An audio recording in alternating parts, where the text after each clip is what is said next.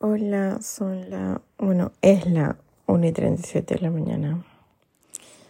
Este, no puedo dormir. Por más que ya tuve pastillas, igual he tenido que tomar doble dosis y todavía no puedo dormir. Em, bueno, varias cosas. Este. Ahora recientemente me mandaron un video de Jaime que ya había vuelto a la televisión donde le pide perdón a sus televidentes y asegura que nunca más va a pasar ningún tipo de, escándalo así. Cuando ya van varias personas que me escriben al inbox para contarme sus distintas experiencias, una van desde lo más tonto, por así decirlo, hasta lo más grave. Eh, pero bueno, a mí ya no me corresponde decir esas cosas. Yo creo que, este, no sé, gente que se interesada en el caso tiene que indagar y, y ver efectivamente qué, qué onda. Yo, como les digo, ya para mí fue.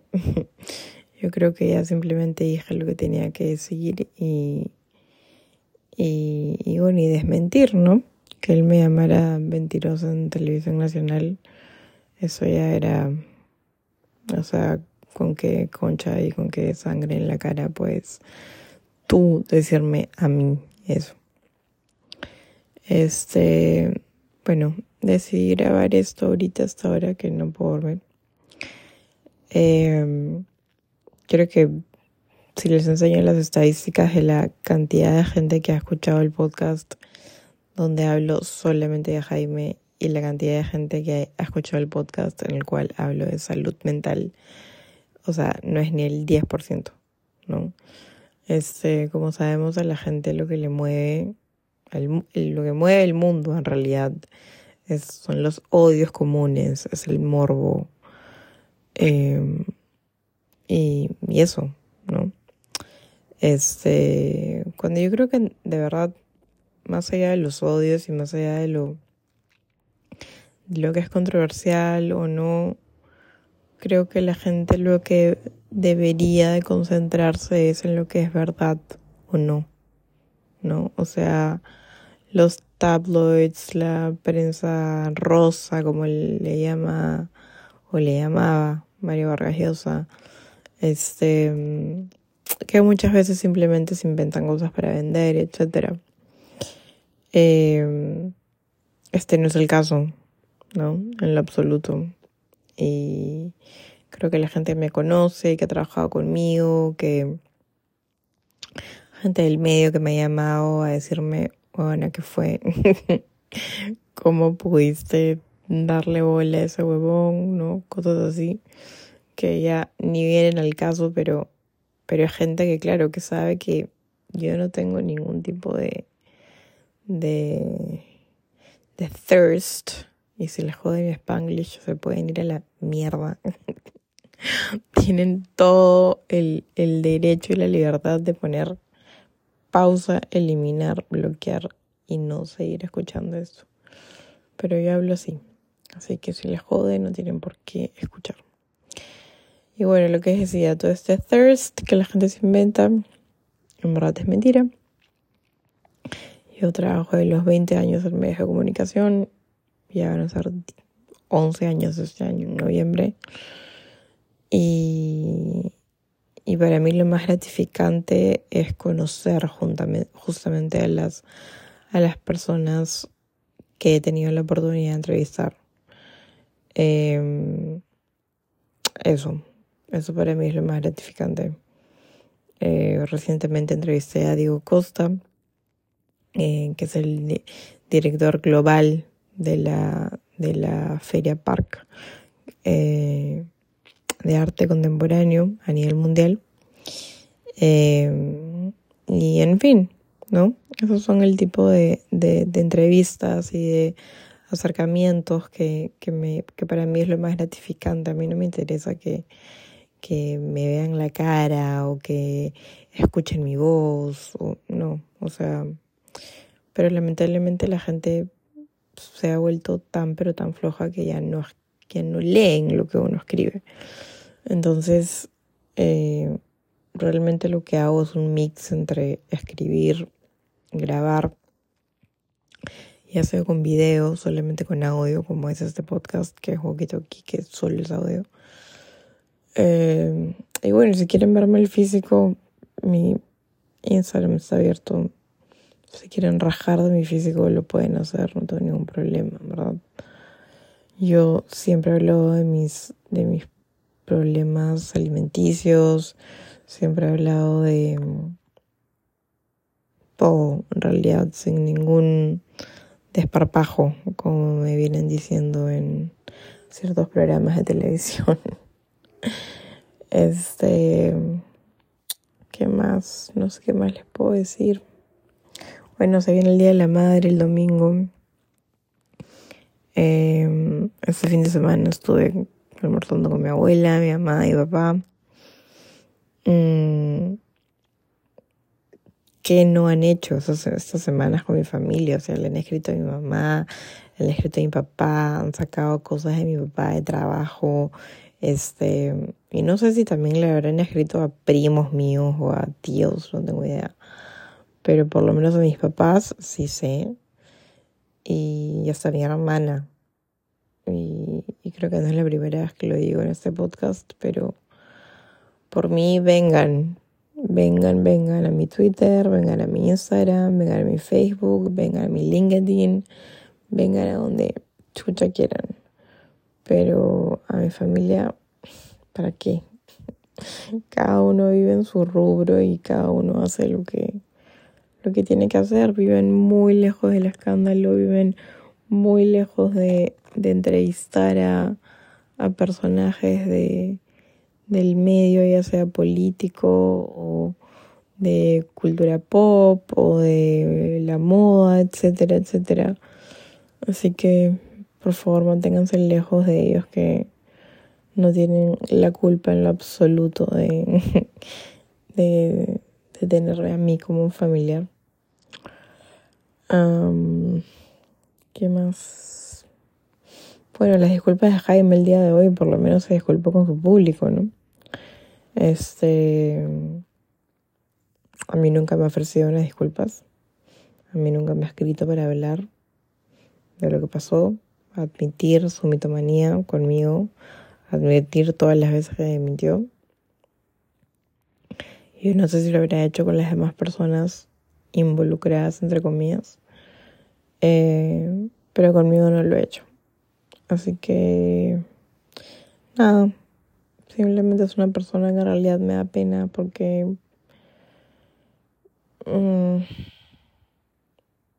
no sé, o sea, creo que si admites tu error en televisión nacional hacia tu público, que como les digo, lo que yo he dicho no es ni la cuarta parte de las cosas tan, pero tan pendejas que me han contado. Em, y eso, en realidad, em, creo que cuando uno se disculpa, tiene que disculparse con todas las personas a las cuales ha ha perjudicado de alguna manera, ya sea física, ya sea emocional, ¿no? Pero bueno, en este caso este señor no lo ha hecho, no espero que lo haga tampoco.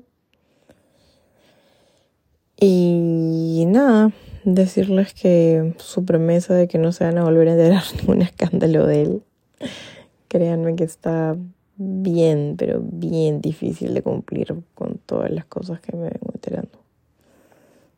Este, este, este, programa o este episodio en realidad no es una amenaza, no es una advertencia, no es nada. Es simplemente seguir diciendo la verdad, que creo que es lo más importante. Y eso, ¿no? La verdad ante todo. Espero que se queden con eso y, espero que, que cada día que pasa las mujeres y los hombres en general, todas las personas, se puedan liberar a través de ya sea su arte, de sus testimonios, de, de lo que sea, de la manera en que los las les libere. Em, a mí me ayuda demasiado a escribir, bailar flamenco, ni les digo lo que es terapia pura. Em, pero claro, nunca falta, falta la gente estúpida, ¿no? Nunca falta gente que, mm, no sé, desconoce totalmente y en vez de preguntar, ataca. Y, y esto lo digo desde gente cercana a mí, que gente así que ha sido muy, muy, muy cercana a mí, hasta gente que nunca me había conocido y que se ha decidido acercar. Este no es fácil, no es fácil elegir el camino de decir la verdad. Mm, no es nada fácil. Eso no se los puedo seguir, asegurar, pero si hay algo que un amigo artista con el cual estuve el otro día me dijo fue que, que este dolor de ir perdiendo a las personas que alguna vez nos importaron cada vez duele menos y pasa. Así que espero que pase, espero que cada vez duela menos, espero que, que dejen de haber decepciones en mi vida. Y no me refiero a decepciones amorosas, me refiero a decepciones en general, em, amicales, relaciones interpersonales, familiares, etc. Em, y nada, les deseo eso, que no tengan decepciones y que, y que la gente pueda ser un poquito más tolerante. Yo no creo ser la persona más tolerante del mundo. Definitivamente no lo soy, pero pero trato de respetar los puntos de vista de mi papá, de mi abuela, de mis primos, de en general, ¿no? Y si yo quiero hacer un escándalo, berrinche o lo que sea, creo que también estoy en todo mi derecho de, como me dijo un amigo eh, que me escribió automáticamente el día que pasó todo, me dijo, la señorita Castrat, este, para variar, incendiando la pradera. Y sí, o sea, creo que si me googlean y saben todo lo que vengo revelando, este, ven que cuando quiero, prendo incendio todo. Y cuando también quiero, puedo ser la persona más civilizada del mundo y más pacífica y más, no sé, mm, correcta, políticamente correcta, lady, mm, la hija que mi madre educó. Em, bueno, también contarles que soy art y que creo que ese acercamiento al arte también me ha hecho despertar otro tipo de sensibilidad que no es solo la periodística, ¿no? Em, hay muchas maneras de, expresión en el arte. El arte no es solamente algo bonito y decorativo y, y ya, ¿no? Siempre hay un mensaje detrás. Y, y como les decía, o sea, visitar un museo, visitar una galería, visitar el estudio de un artista y que esa misma persona te puede explicar qué es lo que hay detrás, eh, cuál fue su propósito al crear o en qué se basa su obra, en qué se basa la serie. Eh, es algo que claro, que al igual que las diferencias políticas, es un mensaje, ¿no? Al igual que los periodistas, que los comunicadores eh, dan, ¿no? Dicen a diario. Mm, cada, cada artista se, se, se caracteriza por, por, un determinado mensaje, ¿no? O ese mensaje va evolucionando con el tiempo, etcétera, pero, pero en fin, nada, acá los dejo, ya van a ser 15 minutos. Ni siquiera sé cómo llamarle a este episodio. Pero nada, les recomiendo que escuchen muchísimo el de la salud mental, por favor. Más allá del morbo. Eh, que sean conscientes. Y donde digo y cuento y lo vengo diciendo mil veces, o sea, quitémonos por favor el estigma de que hay cosas que no se pueden decir, hay cosas que no se pueden hablar, puta madre. O sea, estamos en el año 2023. Hablen, griten, lloren, ríanse. Hagan lo que sientan que los haga sentir mejor. Punto. Chao.